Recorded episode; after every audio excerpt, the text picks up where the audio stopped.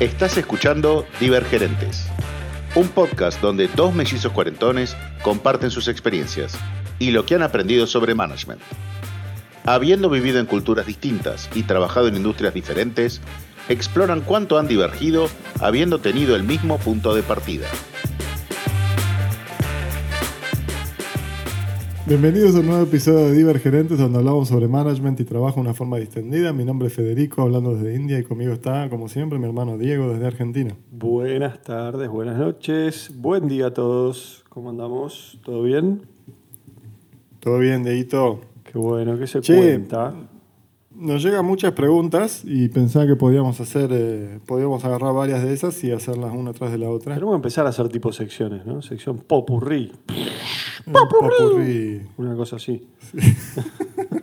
La primera pregunta llega desde Noruega. Una amiga, Chris, que dice, como managers en el puesto que tenés ahora, o tenéis, eh, siendo española, eh, ¿tenéis que decidir los salarios de vuestro equipo? No, yo no tomo la decisión sobre los salarios de mi gente, lo que sí los peleo.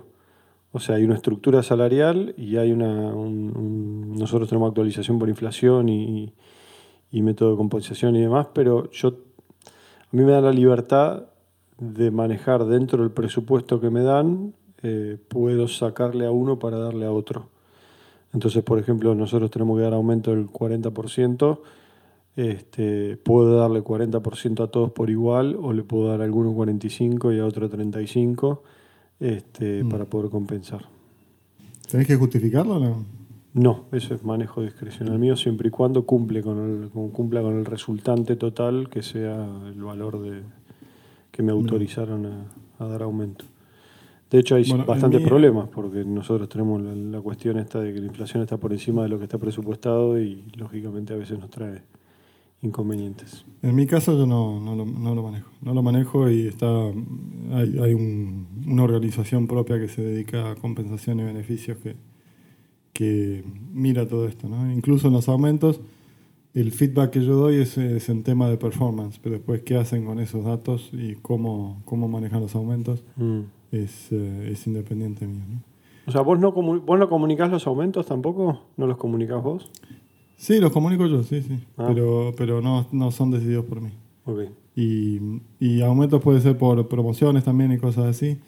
Eh, la única forma que tengo de, de tener un impacto directo, supongo, es eh, si la persona cambia de responsabilidades o cambia de rol dentro del equipo, puedo decir que tiene más responsabilidades, entonces se merece un, un aumento, entonces lo podrían, lo podrían evaluar. Lo mismo yo, y también pasa cada tanto que, eh, bueno, bajo convenio y no bajo convenio van aumentando no al mismo ritmo, entonces a veces tengo hay que salir a pedir más, un aumento especial para los no bajo convenio, como para poder mantener esa brecha este, salarial que tiene que existir entre, entre jerarquías. Pero, pero sí, que eh, lamentablemente no lo manejamos. Yo, creo que pocas empresas grandes dejan, dejan que cada uno maneje sus salarios. Pero sí me dan esta libertad, como te digo, de siempre y cuando en el bottom line cierre el aumento dentro del presupuesto, puedo, tengo esa libertad de, de- de- de acción de compensar alguno más, alguno menos. Bueno, relacionado con eso, otra pregunta de Andrés, Andy. De hecho, lo conocemos los dos, Andy. Me pasó mucho que desde arriba te bajan línea de cuánto es el aumento, vos no estás de acuerdo, el empleado no está de acuerdo diciendo lo sé, pero es la decisión de la empresa. Siento que perdés poder como manager de esa persona porque al final del día no sos vos el que decide esas cosas o puede hacer algo. Terminas siendo un mensajero.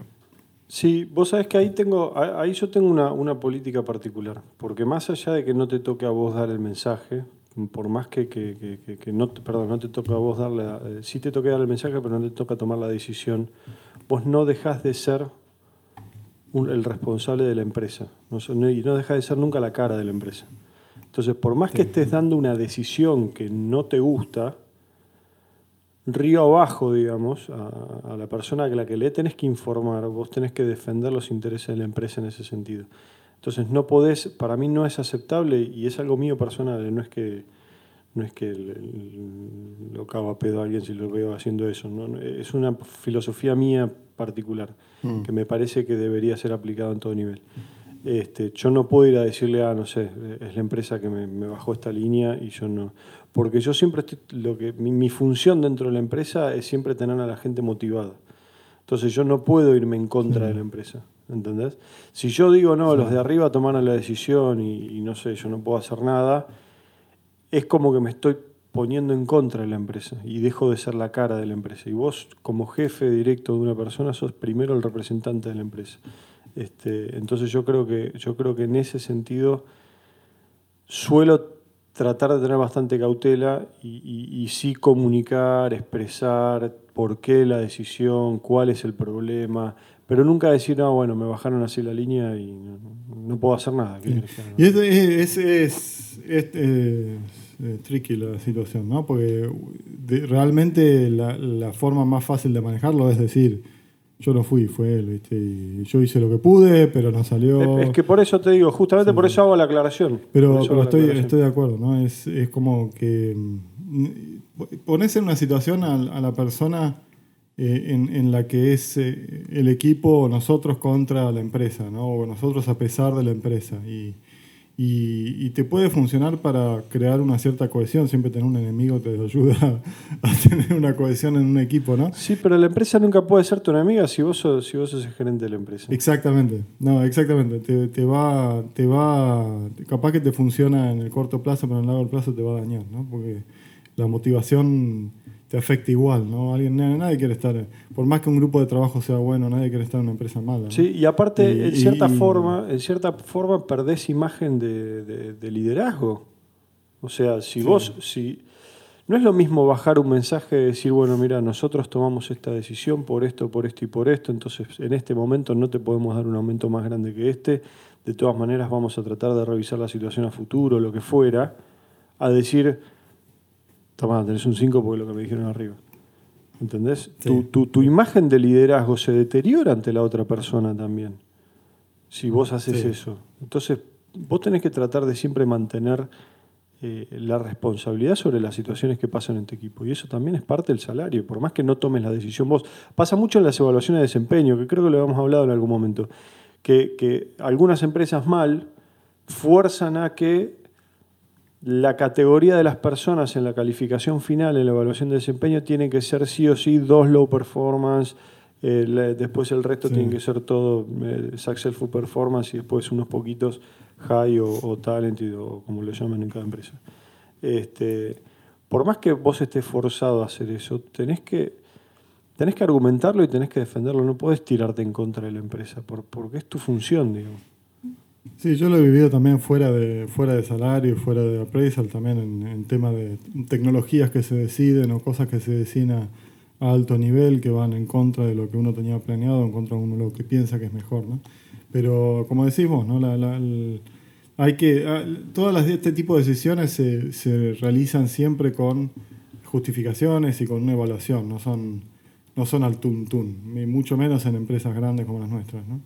Eh, entonces hay que entender ese raciocinio, hay que entender esas razones y hay que poder traducirlas al equipo, ¿no? Y que ellos también lo entiendan y que ellos también eh, objetivamente entiendan por qué para la empresa esa es la decisión correcta o, por qué para la empresa y el empleado esa es la decisión correcta.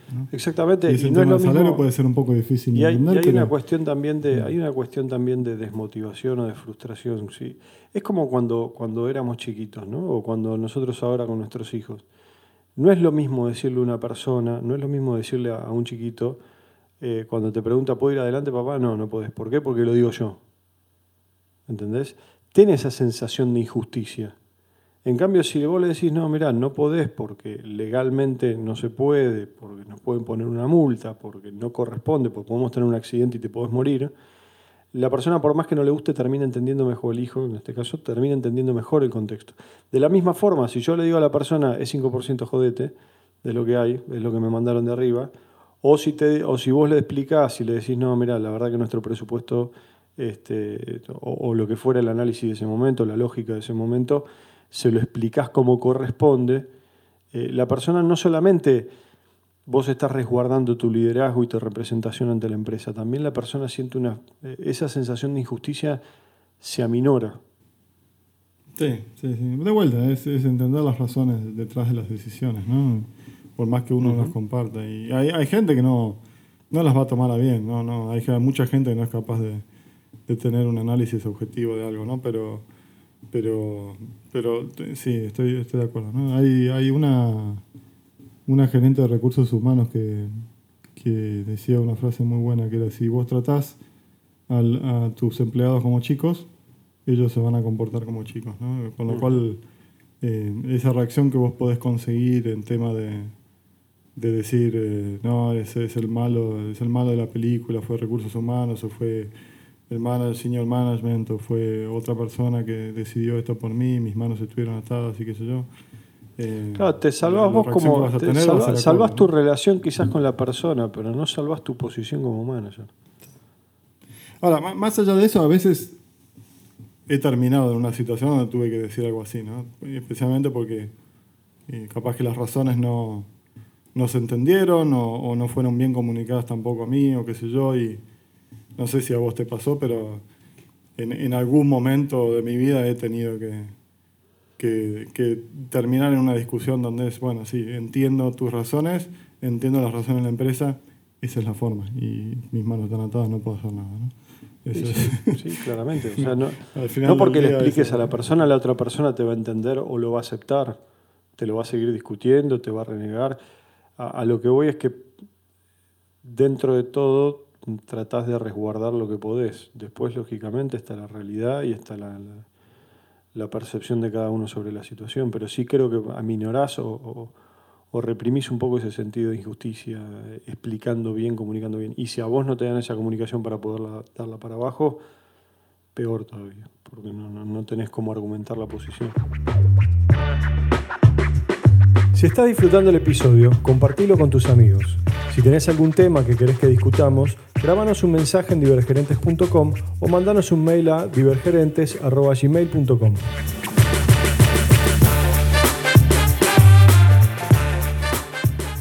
Bueno, sigamos con el popurrí.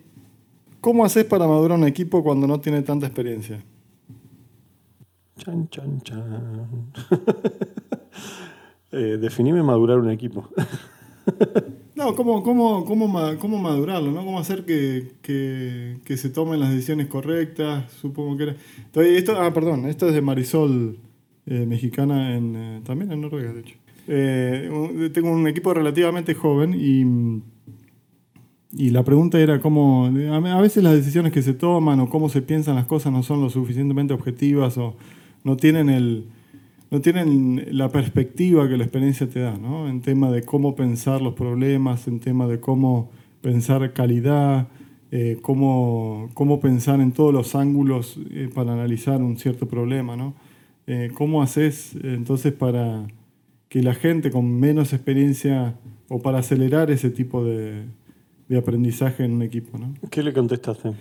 No, le dije que eh, podés buscar training, podés buscar mentores, pero la verdad que es un, es un desafío, ¿no? A veces la experiencia no es reemplazable por algo que se enseña, ¿no? Y la verdad que es una, es una pregunta que tengo un poco abierta yo también, que estoy tratando de, de ver cómo, cómo hacer, ¿no? Pero hay, hay, hay training, ¿no? Básicamente, hay training, certificaciones, cosas así que... Depende también qué tipo de experiencia, de qué tipo de experiencia estás hablando, ¿no? En este tipo de cosas que estaba diciendo, parece ser más... Yo lo que estaba pensando y madurando es que está, está muy relacionado con pensar cosas, que te vengan cosas a la cabeza que la experiencia te da, ¿no? Vos, por ejemplo, cuando pensás en, en hacer, en hacer calidad, te basás mucho en los fallos que hubo en el pasado, ¿no?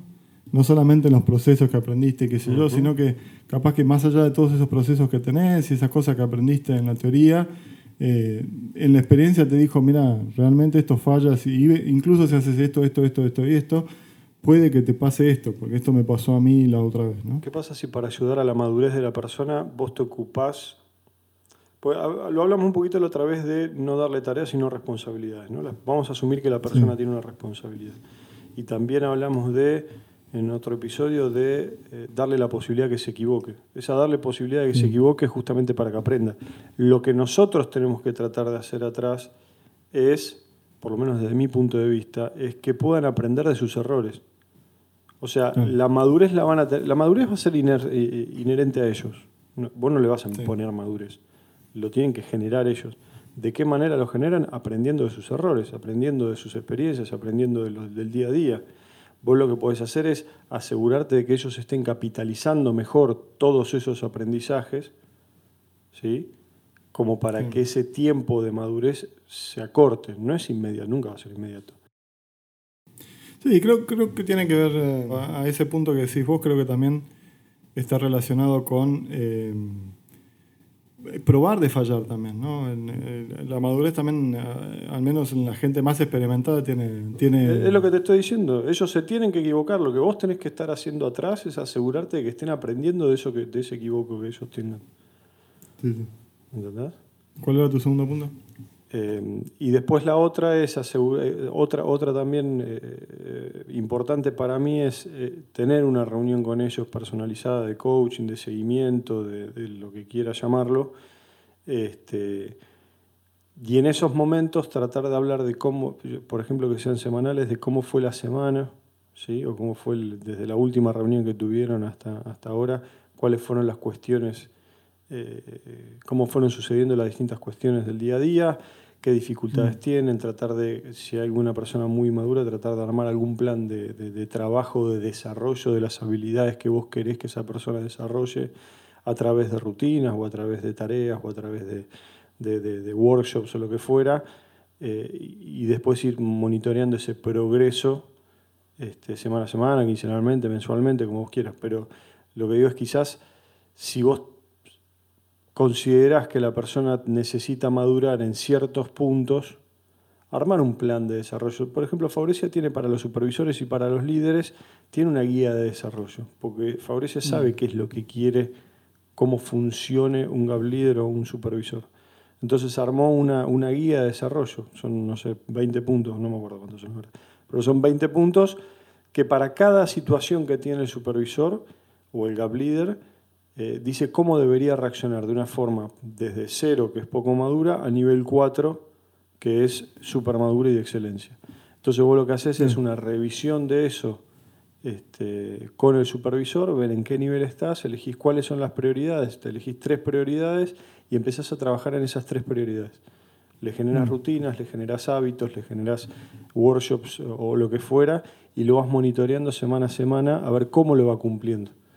Entonces, a través de la rutina, ellos van a adoptar eh, la, madurez para el desempeñarse en esa función. La, pregunta creo que iba un poco a, cómo, cómo acelerarlo, ¿no? Y, no solamente en, los líderes o, en temas de, carrera, sino en el caso concreto, ¿no? Digamos que tenés un, problema, un, digámoslo así, ¿no? Tenés un problema de calidad en, en la línea, ¿no? Estoy tratando de poner en tus zapatos, así que no me va a salir muy bien.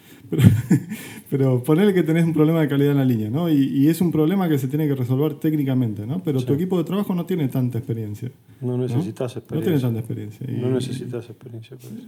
Ahí, ahí nosotros, por ejemplo, lo hacemos todos los días. Hacemos una reunión de análisis de problemas, que le, llamamos QRCI nosotros particularmente. Este, sí, claramente hay algunos conocimientos técnicos que necesitas saber, pero te lo da de estar viviendo ahí. Pero, por ejemplo, los chicos hoy están mejor, mejor que antes, pero no tienen la madurez de poder analizar un problema, de identificar la causa raíz, plantear acciones correctivas y con de contención y solucionar el, problema definitivamente. Eso no lo hacen. ¿Qué es mm. lo que yo hago todos los días? Que puedo, lógicamente no tengo otra reunión. Este, estoy con ellos al lado analizando el problema. No, no analizando, yo estoy escuchando cómo ellos analizan el problema. Mm. Y los voy guiando. ¿Y te parece que el problema esté bien definido? Porque estás definiendo como, estás abarcando mucho con ese problema, quizás haya que ser más específico. ¿Y a vos te parece que esta acción es de contención o es de corrección? Y, ir mm. guiándolos de a poquito de vuelta para capitalizar y asegurarte que capitalicen los aprendizajes, que eso para mí es lo fundamental. Porque si no, ¿qué es lo que pasa? Tienen un problema, lo atan con alambre y siguen camino. Y no maduran. Encontranos en Instagram, Twitter y LinkedIn como Divergerentes. Considerá seguirnos en tu plataforma de podcast preferida y dejarnos un review. Y si podés comentarlo con un amigo o colega. Bueno, pasemos a la otra. ¿Tenés una voz? No. Es difícil lidiar con los gremios. La respuesta sí, pasemos a la otra. La respuesta es sí. En No. Argentina, ¿no? No, vos sabés que, vos sabés que me ha pasado, por ejemplo, en la planta de Uruguay. Le mando un saludo a los uruguayos que seguramente me están escuchando. Cuando nosotros empezamos a ir a la planta de Uruguay, este, hace tres años atrás, este, había una relación muy tensa con el gremio, pero muy tensa. En Uruguay, para los que no saben, eh, el surdaje, toda la parte zurda de, de gremial es la que está más arraigada en, en- en los gremios. Entonces son todos radicales zurdos, o sea, radicales en el sentido de, de totalmente explosivos. Este, y, y- y cada, cosa que, cada cosa que pasaba era, no, porque este gremio es una mierda, que no sirve para nada, que me hace la contra en todo, que no sé qué, no sé cuánto, pa, pa, pa. Y, y después terminaron, de un año y medio después, dos años después, no solo tarea mía, sino de la planta, mucho de Leandro Moneta, que es el responsable de laborales de- desde Faurecia, de Eric, mi jefe, eh, fuimos como acercando posiciones con el gremio, eh, a través de comunicación, a través de, de- de- de- reuniones periódicas, que es algo que me parece es una actividad bastante interesante para tener. Yo creo que la relación con el gremio es más cuco que, que- que- que, de- de- digamos, se percibe más como un cuco de lo que es. Lógicamente hay gremios que son jodidos. Lógicamente hay gremios que te reciben con un chumbo en la mesa. Eso no, lo, no digo que no. Pero también si vos empezás a hacer las cosas, si vos haces las cosas bien y empezás a demostrar que querés hacer las cosas bien y que vos querés llevar a buen puerto la seguridad, la ergonomía, la productividad, etcétera, etcétera, en el buen sentido, este, y trabajás con ellos y los involucrás en todas las decisiones y los involucrás en todas las actividades y los haces parte de tu día a día, eh, la relación se da vuelta a 180 grados y esto lo digo con experiencia absoluta. Este, donde yo he trabajado en varias plantas donde la- el gremio era completamente este, anti-empresa, digamos, y, y estaba en la vereda opuesta y, y logramos revertir la situación y, y que sea algo más eh, de, de- de compañerismo de- o de colaboración. Y que incluso con gremios fuertes. ¿eh? ¿En Argentina también o solo en Uruguay? No, no, en Argentina, en Argentina. En Uruguay yo partici- participé de haber estado, pero la mayor parte del trabajo del, del gremio no lo hice yo, claramente. No, en Argentina estoy hablando particularmente. No, qué bueno. No, yo tengo, tengo muy poca experiencia con los gremios, ¿no? Pero, pero en Argentina. Pero en- eh, así que no, no puedo comentar. Lo que sí puedo comentar es un poco cuánto tiempo me llevó a mí amigarme con la idea de un gremio después de, de escuchar muchos cuentos de tipo mafia de ellos eh, saliendo de Argentina, ¿no? Y, y en Noruega siendo muy distinto, ¿no? Cómo, cómo, ¿Cuál es la idea de un gremio? En realidad el, el concepto principal de un gremio no, no es muy distinto, es defender a los empleados, lo cual es excelente, ¿no? Y- y- Sí, eso es lo que debería pero, ser. Pero eso es lo que debe ser, como, como decís vos, ¿no? Pero, pero, pero pasó, en cierta forma, o for- para ciertos gremios al menos pareciera, termina siendo más una mafia, incluso de abuso a los empleados, ¿no? Y, y- y he escuchado 3 mil millones de historias de eso. Sí, ¿no? sí, No- sí, no quiero hacer, no quiero juzgar porque no. A mí- no a mí me han recibido con un chumbo en una mesa. experiencia. O sea, a mí no, Y sí, bueno, ese tipo de de todo. cosas, ¿no? Sí, yo laburé, yo Y- laburé y- con Wokra, laburé con plásticos, laburé con Esmata, laburé con WOM y creo que son esos. De los, de- digamos, de los cuatro, tres son jodidos. Uno era Sí, bastante sí. tranquilo. Bueno, y no- para, para referencia también, nuestro, nuestro papá se dedicaba, a, se, se dedicaba a eso, era abogado laboral, ¿no? Y así que tenemos ciertos cuentos de ahí también. Y, y yo tengo muchos amigos que trabajan para el Estado también, eh, en, en investigación y qué sé yo, y, y- y algunos cuentos te llegan también, ¿no? Mira, yo creo que lo más importante es una regla de negociación este, que le aprendí no hace mucho, que es vos tenés que no, una cosa es tratar de distinguir entre lo que es la posición y el interés de la persona, ¿sí? Cada una de las partes tiene una posición, una postura, ¿sí? El gremio tiene su posición o su postura con sus reclamos y sus, sus- sus cuestiones y la empresa tiene su postura. Pero el interés es otra cosa. El interés es lo que en el fondo realmente necesita la persona. ¿sí? cuando yo tomé el curso de negociación, por ejemplo, ponía, que es un caso que no me olvido más, este, ponía de ejemplo, eh, el profesor decía, bueno, yo ahora voy a, voy a tomar una posición y ustedes me van a, me, van a tratar de, negociar. Entonces, aquí era un elefante, decía. Mm. Quiero un elefante. Y ahí empezaba, ¿no? Bueno, ¿para qué querés el No entiendo.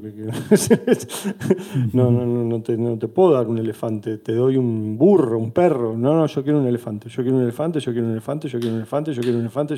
A lo gremial, quiero flan, quiero flan, quiero flan, quiero, elefante. Este, hasta que uno, en un momento, pregunta, bueno, ¿y para qué necesitas el elefante? Bueno, yo necesito el elefante para porque no estoy viendo, eh, no quiero llegar a ver al fondo de la clase y no puedo ver. ¿Entendés? Mm. Bueno, entonces, ¿y si en vez de un elefante te doy una escalera que tenés la misma altura? Ah, bueno, está bien. ¿Entendés? Sí, sí, sí. O otro ejemplo que también, perdón, otro, ejemplo que leí en otro libro también, eh, en un libro, no en otro libro, en un libro, que habla de, también de negociación, que habla de, eh, había dos hermanitas que querían una naranja. Y quedaba una sola.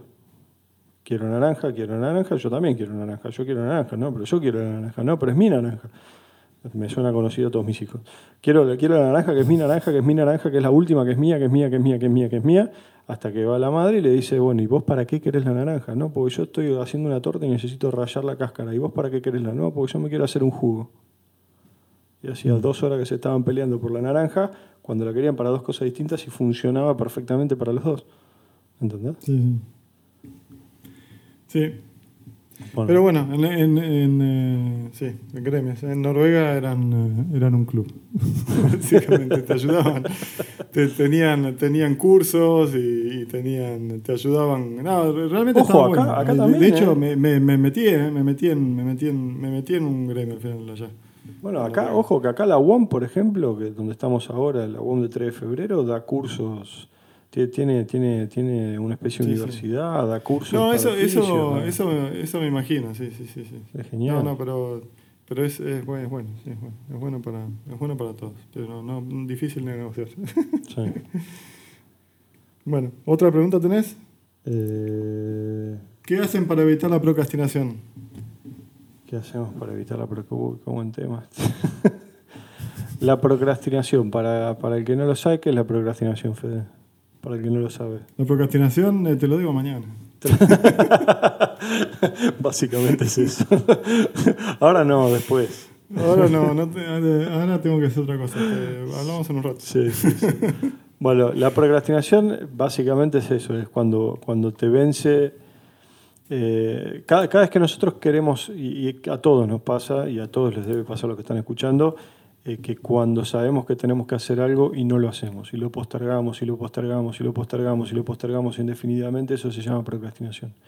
Este, que es una de las improductividades más grandes que una persona puede sufrir en, en su día a día, este, porque no ejecuta las cosas, las deja todas para mañana este, de hecho, hoy hablaba, de casualidad, hoy hablaba con, el equipo justamente de eso, porque claro, una fábrica que tiene un montón de auditorías, un montón de procesos a implementar, un montón de cosas a, hacer, eh, la procrastinación se ve en todos lados, porque es como que te viene el plan de acción, hacer la reunión para revisar el plan de acción, decir, bueno, sí, lo hago para tal fecha, y a esa fecha nunca lo hiciste y vas a la reunión de vuelta y decís, bueno, pateámelo una semana más y pateámelo otra semana y pateámelo otra semana, otra semana, otra semana y termina haciendo una lista de 577 acciones inconclusas que, nunca se terminan.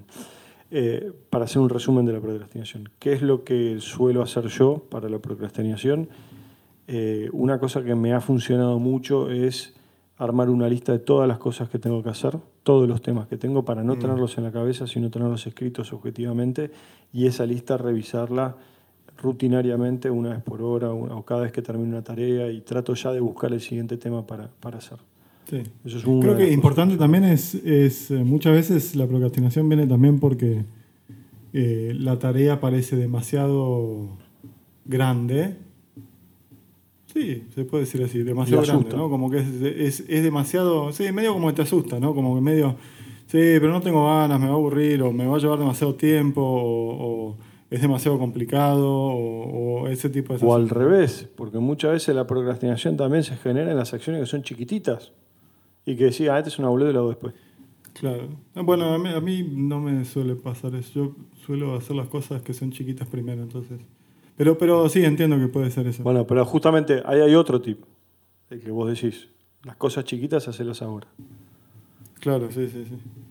Bueno, eso, eso iba a decir, ¿no? Eh, pero, pero cuando la tarea parece demasiado grande, es, es clave también romperla en pedacitos, ¿no? Y decir, ok, bueno, capaz que no tenés que hacer todo, pero tenés que hacer el primer paso, ¿no? Y eso ya te va a liberar para hacer el segundo paso, te va, te va a resultar un poco más claro y un poco más atenible, ¿no? Eh, y, y- y así podés hacer una lista de esa, de- solo de esa tarea, ¿no? De cosas que tenés que hacer. ¿no? Sí, Pero creo que lo importante, lo importante también es eh, aceptar que no podés hacer todo, porque como manager vas a, vas a tener momentos en que no podés hacer todo lo que tenés en la lista, pero asegurarte de que alguien lo va a seguir, ¿no? Y capaz que hay algo que, y este, este es un tip medio egoísta, ¿no? Pero, pero capaz que hay algo que realmente no te, no te motiva en lo más mínimo, pero capaz que otra persona sí, o no le molesta, o qué sé yo, ¿no? Asegúrate que, que eso se haga, ¿no? Aunque, aunque no seas vos el que tiene que hacerlo, ¿no? Eh, siempre vas a tener que elegir tus batallas, ¿no? En el sentido de, de vas a tener que elegir qué vas a hacer y qué no vas a hacer hoy o en la semana o en el mes, ¿no? Eh, y capaz que, ¿por qué no aceptar que ciertas cosas te salen más natural a, a otra persona que a vos? Y ¿por qué no entonces eh, pedirle a esa otra persona ayuda también, ¿no? Para que se haga. ¿Tiene Sí, sentido yo creo que la, la- la procrastinación creo que da para hacer un episodio aparte, pero, pero sí creo que, que de hecho probablemente te pida que lo hagamos, este, pero sí creo que hay, hay ciertas cosas que, que- que se pueden anticiparlo. Yo, por ejemplo, tengo algunas, alguna, algunas reglitas incorporadas. Una es la que vos mismo dijiste de las cosas grandes, partirlas en acciones más chiquititas para que asusten menos. Este, y las acciones chiquitas que las podés hacer inmediatamente, hacelas. Hacelas en el momento, no Mm. esperes. Este, una de las reglas que yo me puse, por ejemplo, internamente es, si yo salgo de una reunión y tengo una acción, esa acción la voy a tratar de hacer ahora, ya, en el momento. Sí. Porque si no, después, al día siguiente, y ya, yo sé que me empieza a pegarse la procrastinación, y, y si llega el fin de semana, olvídate. El fin de semana es borrón y Sí. cuenta nueva, el lunes me olvidé de todo lo que tenía que hacer. por eso me la anoto. No, pero hacete tiempo en el calendario también, ¿no? Como manager uno siempre está Sí. mirando urgencias y organizarte las ideas y buquearte tiempo para eh, hacer específicamente cosas que tenés en la lista es muy importante, ¿no? Y de hecho yo ahora he he terminado buqueándome el- mucha parte de mi día en hacer cosas que tenía que hacer y, Sí. y, y hacer y quemar sí, cosas. Y la otra también que yo recomiendo mucho, que lo aprendí de mi primer jefe, este, de Gabriel Schwarzbaum, eh, en Peugeot, eh, que no, los, planes, los planes de acción eternos no sirven para nada. Entonces, Mm. tenete tres a cinco acciones encima, no más que esas. Tres a cinco cuestiones a resolver. Este, y, y recién cuando resuelvas una de esas tres, o cinco si querés, como mucho, una de esas tres las resolvés, recién ahí incorporate otra. El resto Bueno, déjalo es, ser es un pool ¿no? dependiente. Eso, eso es el de- principio de, el principio de Kahneman es eh, controlar tu trabajo en progreso. Bueno, Lo que haces para un equipo también puedes aplicarlo. soy muy de Lean. Manufacturing yo por eso. Kanban. No, pero estoy, estoy, estoy muy de acuerdo, ¿no? Es, eh, tenés, tenés una capacidad limitada, así que elegí tus batallas. Ese, ese, ese es un, un eh, ¿cómo se dice? Un, eh, una de estas frases que repetís todo el tiempo. La sábana es corta, Ah. digo yo. Las sábanas cortas, claro, también. Sí. Bueno. La sábana es corta, o te tapas los pies o te tapas el pecho. Las dos no te alcanzan. Sí, sí, sí, sí. Pero es eh, elegir tus batallas, ese, ese es algo que, que tenés que tener en, en cuenta, ¿no? Y, Refrán y- decir. Y lo vas a ver, y lo vas a ver por importancia, ¿no? Y- y- y pasa a ser, en vez de procrastinación, procrastinación va a ser algo que sea grande, difícil, que no puedes hacer, o, o que capaz que te, te va a complicar las cosas. Eh, va a pasar a ser, ok, esto no lo puedo hacer ahora, capaz que necesito ayuda, o capaz que necesito mm, romper en, en distintos No, pero es pedazos. planificación, no es y algo lo hago yo, y algo, claro. Atacar la procrastinación por la planificación, básicamente. Es que sí, es planificación, no es procrastinación. Ahora, si vos te, Si vos estás totalmente, cada vez que podés, actualizar tu plan y le vas poniendo fechas cada vez más tardías, bueno, ahí sí es procrastinación. Pero si vos haces un plan responsable y lo cumplís, no es procrastinación. Este, Y mm. después lo otro también, hoy estaba escuchando, me pareció, me pareció muy interesante, una persona que decía, este, no me acuerdo ahora, uno en YouTube, este, que decía que si, una, si un emprendimiento o una acción te da miedo de, empezarla, como que te asusta de empezarla, probablemente sea la acción que tengas que empezar. Que ese miedo que es el que te genera la procrastinación, probablemente este, sea un indicio de que lo tenés que hacer. Por eso vos tenés procrastinación para trabajar o para hacer tus actividades, o no sé, querés escribir un libro, lo que sea, este, o incluso cuando tenemos que juntarnos a hacer el podcast, este, hacemos un poquitito a veces de procrastinación, este, pero no, no, cuando querés jugar a la Play o querés jugar al, teléfono o querés estar en Instagram o lo que sea, eso no te cuesta, no te da miedo, no te hace nada. Sí, sí, sí. No, y bueno, de hecho, podemos dar el ejemplo del podcast, ¿no? cómo nos costaba al principio porque pensábamos que teníamos que preparar un montón de cosas y, eso nos iba a llevar tiempo, que yo creo que terminamos procrastinando un montón, ¿no? También hacerlo de una forma un poco más inteligente y, aceptar, entender cuál es el miedo y, tratar de trabajar alrededor de ese miedo, ¿no? Por ejemplo, nosotros decidimos ahora eh, bajar un poco el nivel de, ahora, ya desde el episodio 6 más o menos, ¿no? Eh, bajar un poquito el nivel de preparación eh, el nivel de preparación o, lo que pensábamos que teníamos que preparar para el podcast y aceptar que, en la semana no nos podemos hacer más tiempo del que nos estamos haciendo ahora para preparar, que es casi nada, ¿no? si no se nota. No, no, claramente. No, no, y aparte, aparte de, vuelta, no, no, no, no. Si, una, aparte, una vez que vences, que vences esa barrera de, de miedo, de rechazo, de, de, ay, no, por favor, no quiero, déjame que estoy bien así vences esa barrera y, como que te empieza la motivación de vuelta, ¿viste? Con todo, mm. no solo con, con, algo en particular, sino con todo. Cada vez que vos tenés una acción de, ¿Qué es lo que contabas vos el otro día también, que no le podías dedicar tiempo a, sentarte a hacer el plan? Una vez que lo hiciste, es como que fluye, ¿entendés? Sí, sí, sí. Empezar con el primer paso. Primer paso. Todo, todo, camino empieza con el primer paso. Exactamente. Esa también es otra, otra frase. Bueno, Edito. Bueno, Fede, Popurrí, popurrí. Popurrí, popurrí. Muy bien. Bueno, entonces nos vamos despidiendo, gente. Esto fue un episodio más en Divergerentes. No queremos dejar de agradecer, como siempre, a Han Panzolo, que nos ayuda con la edición. Mariano es un gran músico, así que busquen en Spotify su música y en caso de que quieran relajarse, estudiar o pasarla bien, saben que está ahí. Eh, recuerden también buscarnos en LinkedIn como Divergerentes, buscarnos en Twitter, en arroba Divergerentes y también la, cuenta de Instagram eh, de Divergerentes, que estamos subiendo reels y algunas cositas más, y quizás más adelante también subimos otras cosas. Este, muchas gracias por acompañarnos. Si les gustó, no se olviden por favor de compartir con sus amigos y sus colegas. Es muy importante para nosotros tu ayuda en ese sentido. Y nada, hasta pronto. Chau, Edito. Chao, Fede. Nos vemos. Bienvenidos a un nuevo episodio de Divergerentes, donde hablamos sobre mamá. Vamos a hablar de mamá. Feliz cumple, papá. Vamos a hablar de mamá. Eh, eh, sí, esto en, teoría son preguntas y respuestas rápidas, ¿no? Sí. Eh, ¿Qué le contestaste? Y es, es, es, tricky la situación, ¿no? Tema número 3. Considera seguirnos en tu plataforma de podcast preferida. Ah, podcast. El podcast. Otro tema también que quería decir es em, que me lo